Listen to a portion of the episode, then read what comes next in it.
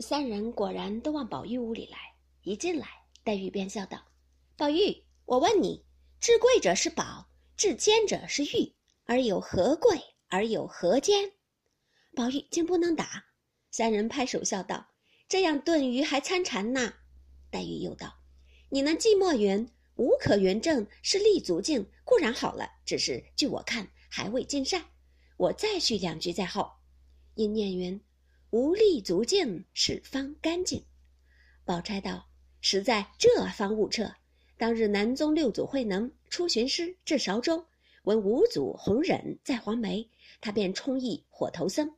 五祖欲求法寺，令徒弟诸僧各出一计，上座神秀，说道：‘身是菩提树，心如明镜台，时时勤拂拭，莫使有尘埃。’”彼时慧能在厨房对米，听了这计，说道：“美则美矣，了则未了。因自念一句曰：‘菩提本非树，明镜亦非台，本来无一物，何处染尘埃？’五祖便将衣钵传他，今儿这寄语亦同此意了。只是方才这句讥讽尚未完全了结，这便丢开手不成？”黛玉笑道：“彼时不能答，就算输了。”这会子答上了，也不为出奇，只是以后再不许谈禅了。连我们两个所知所能的，你还不知不能呢，还去参禅呢？宝玉自己以为觉悟，不想忽被黛玉一问，便不能答。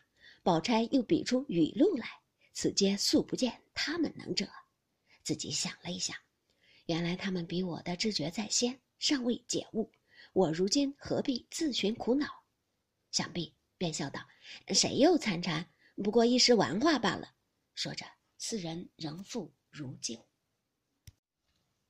忽然人报，娘娘差人送出一个灯谜儿，命大家去猜，猜着了，每人也做一个进去。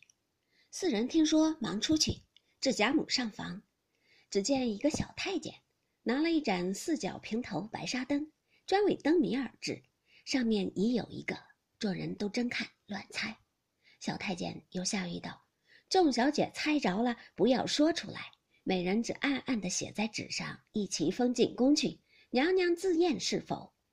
宝钗等听了，近前一看，是一首七言绝句，并无甚新奇，口中少不得称赞，只说难猜，故意寻思，其实一见就猜着了。宝玉、黛玉、湘云、探春四个人也都解了，各自暗暗地写了半日。一并将贾环、贾兰等传来，一起各揣机心，都猜了，写在纸上，然后个人捏一物做成一谜，公楷写了，挂在灯上。太监去了，至晚出来传谕：前日娘娘所制，俱已猜着，为二小姐与三爷猜的不是，小姐们做的也都猜了，不知是否。